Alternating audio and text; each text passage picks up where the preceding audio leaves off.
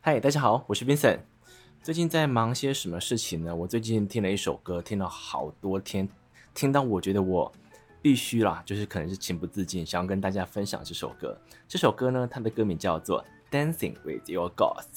它唱的人呢，他叫做 Sasha Alex Long。这首歌你只要仔细看它的歌词，你就会发现它写的有点悲。那主要要陈述的东西应该是，就是写这首歌的人他失去的某一个人，可是。当他听着他们的定情曲的时候，他又仿佛回到了好像可以他跟他共处的时光。所以呢，我后来就去查了这首歌，看到他的片段啊，后来发现这首歌的作者也就是歌手本人，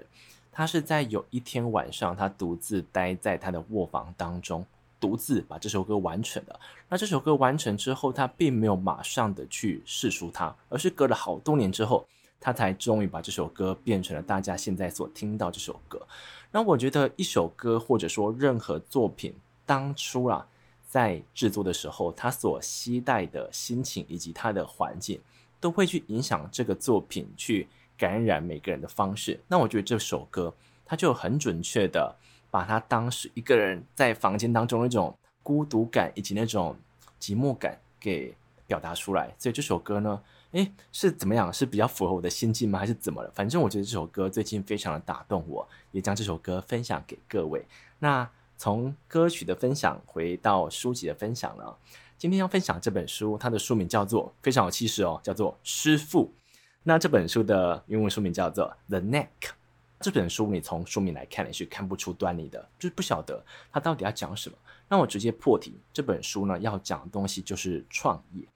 可是讲到创业的书籍，我过去比较年轻的时候非常喜欢看，大概十七、十八岁的时候，因为这些书籍让我看完之后会觉得说，好像创业近在咫尺，好像呢成功唾手可得的感觉。可是后来呢，可能经过了现实层面的洗涤，你会遇到啊很多技术上的问题，或者说嗯资金啊，还是说任何你所想得到任何问题啦，在创业的过程当中你都会遇到。那我自己在退伍之后，其实跟朋友在家里面。创业的一小阵子，那这个期间大概是一年左右。那这个期间呢，我跟我朋友一起接案子。我想说，一开开始可以去接一些餐厅的案子，可能可以帮这些餐厅做官网，然后在官网上头可以放上可以线上订餐的服务。可是当初啦，我找到了几个朋友，他开餐厅的，去跟他们讲一个友情价，然后他们说好啊，那就值得试试看。后来呢，这样子的过程大概持续了。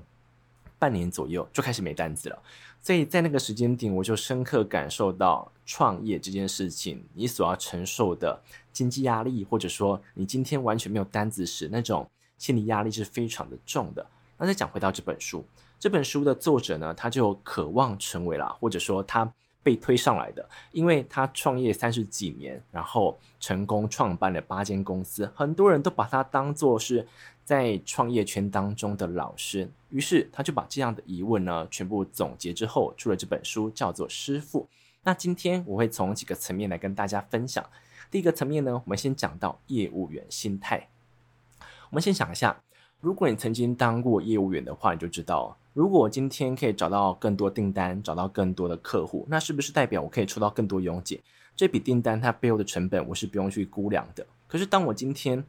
创办了自己的公司之后，我就必须思考更多面向。例如说，我今天听到一张单子，它可能高达十万块，在半年当中可以赚到。可是，当我今天把这个单子拿回到公司，我就说，诶，这个是我拉到了新业务，那公司就赚到一笔钱了。在这个时间点，我们并不能说，诶，到这边就结束，而是我们应该要去。探究其他数字，这些数字包含了你的应收账款天数和公司内的现金流。为什么要注意这两个东西呢？你要想一下哦，今天我这笔十万块订单需要花半年时间才可以赚到，可是他的钱不会第一天交给我，通常不会啦。我们假设说这笔订单的应收账款天数为三个月，就是九十天。可是我今天的成本就会在第一天开始计算了。于是呢，你在这个时间点要开始算一下哦，我这笔订单的固定成本以为多少？那假设固定成本为五万块好了。那间接成本呢？就例如说，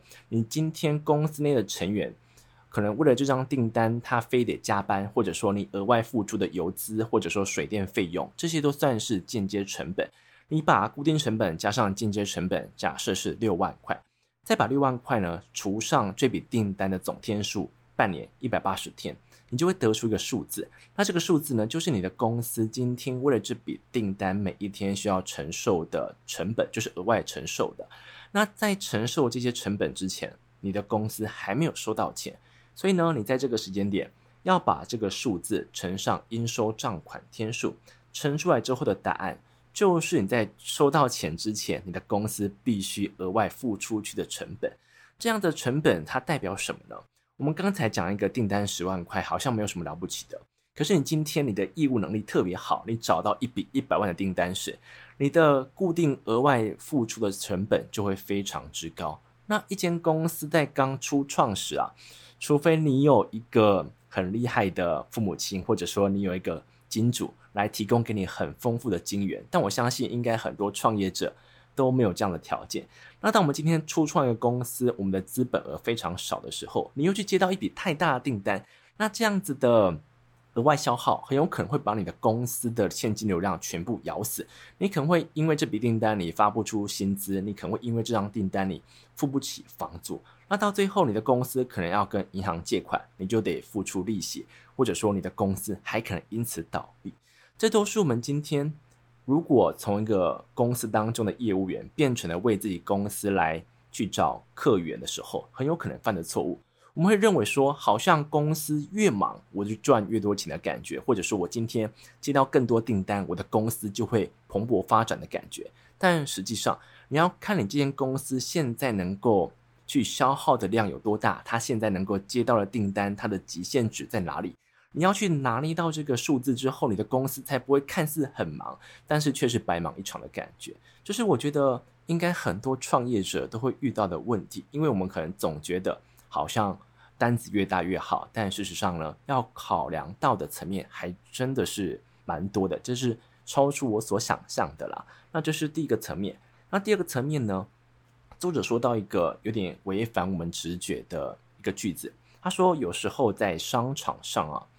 一个对双方来讲都不甚完美的协议，才是一个最适合的协议。要记得哦，是最适合的，并不是最完美的。因为最完美的一定是我赚到非常多钱，而且条件对我来讲非常好。可是他觉得，如果你今天每次去跟别人谈生意、谈合作的时候，你都想占尽各种好处，那实际上这一笔合约或者说这个合作，要么会谈得非常久，要么呢？就是这样子的合作关系，并不会太持久。怎么说？你可以想象哦，我今天如果是一个快炒店的老板，我们假设今天在叫货时有三个要素。第一个要素呢是这个食材的新鲜度，第二个呢是它的价格，第三个呢是你的配货的优先权。就假设现在。在市场上的虾子非常难叫到货，那我今天我的店需要虾子，你会优先配给给我吗？就是这个优先配给权。现在假设有这三个条件，你可以去跟你的经销商谈。你在谈的时候，你当初打的主意就是我想尽可能的拿到更多好处。那当你今天在跟经销商谈时，你的经销商就会认为说你在价钱上，你在优先配货上，你在新鲜度上，全部都想占尽各种好处。那这个经销商的业务代表肯定会不开心，他也会觉得说你非常难搞，然后呢，可能之后也不想要跟你有太长的合作关系。可是我们如果今天换个心态，我们可能可以在公司内先讨论出，到底对我们的快炒店来讲，对我们而言最重视、最在乎，或者说对于我们整个业务来讲最重视的点是什么？最后你可能想出来，你认为新鲜度才是关键。当你找出这个元素之后，你再去跟你的经销商谈时，你就可以告诉他说：“我觉得我现在最在乎的是新鲜度，所以呢，我在价格上或者说在配货的优先权上，我可以让步。你们可以用一个对你而言比较公平的做法来跟我谈。”当你讲出这样子的协议时，对方才不会认为说你总是想吃他的豆腐，对方也会认为说他在这个合作谈判上，他们是拥有某部分的主导权的。那这样子的合作会谈得快一点，而且双方会比较开心，也可以比较持久。所以作者才会说，有时候不甚完美的协议才是一个最适合的协议。所以呢，讲到这边的时候，我已经把两个重点讲完了。紧接着呢，我想到一个我觉得很特别，那我们在生活当中也会蛮很少去谈到的一个主轴。这个主轴叫做涨价。我想问大家，假设你今天是一间理发店，你认为说你应该随着时间慢慢涨价呢，还是说你想要坚持这个原价，然后打个十年或者十五年，最后才因为你的景气？或者说现在的薪资慢慢的调涨，你逼不得已之下，你再让你的啊、剪头发的价钱上涨了，这两个选择你会选择哪一个？我过去认为啦，如果我今天还有办法支撑的话，我现在的利润即便减少了，我应该支持原价，不要随意的去涨价。这是我一刚开始的想法。可是作者告诉我们哦，比较适合的做法应该是要慢慢调整。你可以假设一个情况。假设我现在剪头发的价钱是三百块，这个价钱我维持了十年，我后来真的受不了了，因为房租跟人员的开销，我就把我的售价变成了四百五十块。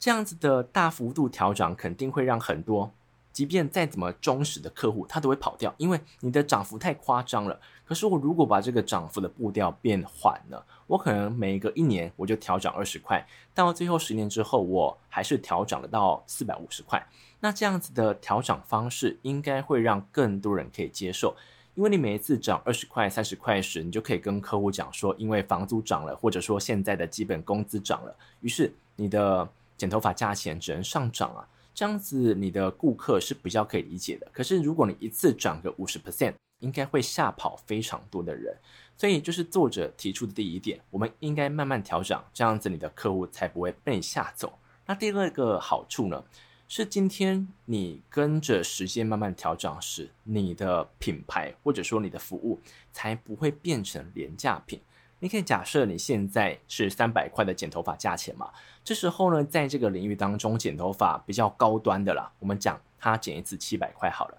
你这时候跟他的距离还没有到这么的夸张，可是因为经过十年，你的竞争对手他已经不断的调涨，调涨到一千块了。可是你还是坚持你的原价，还是三百块时，在这个时间点，如果有一个消费者他进到这个领域当中，他想要去挑选一个商家帮他剪头发时，他看到一千块跟你的三百块时，他马上就会感觉到你提供的服务肯定是一个比较廉价的服务。即便你今天的服务是相当的确实，相当的不错，可是因为价格上的悬殊比例，消费者就会认为说你提供的服务是比较不优质的。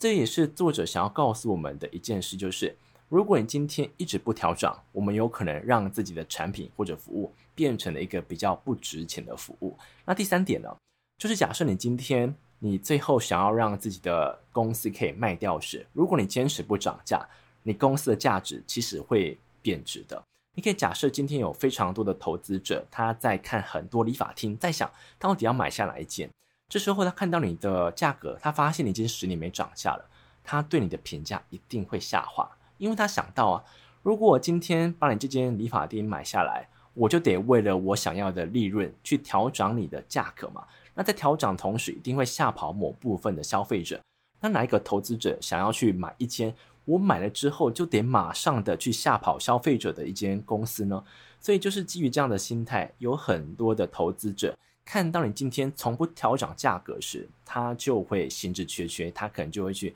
寻找新的标的物去购买了。这是作者告诉我们，今天不管是做产品、做服务的，或者做餐饮啊，还是做任何东西，你想象得到的，你应该让自己的售价随着时间慢慢调涨，而不是经过了好久之后再一口气大幅调涨。这是一个他比较推荐的做法啦。那我想跟大家分享的几个重点就讲到这边。最后还是要讲一下，我觉得这本书适合怎么样的人。第一个，我觉得这本书适合那些已经创业，可是你现在在创业当中，你可能很多烦心事找不到一个人可以聊，或者说你有很多疑问，可是身边没有人可以为你解答时，我觉得这本书它叫做师傅嘛，它就是想要担任每个人创业路上的师傅，你就可以参考这本书当中的很多心法，或者说心态上的调整。我觉得可能没办法。切中要害，或者说直切重点，但它都可以旁敲侧击的去帮助到你现在所面临到的问题。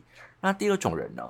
如果你对创业是有一个憧憬的，或者说你心中有一个创业魂，哦，你好想要成立一间属于自己的公司，那我觉得这本书它可以变成了一种对于未来展望的一种预览方式，可以先让你看到说，假设我今天来创业了，假设我今天有一家自己的公司时，那究竟会是一个怎么样的生活？那关于这本书呢，我就分享到这边，谢谢你们。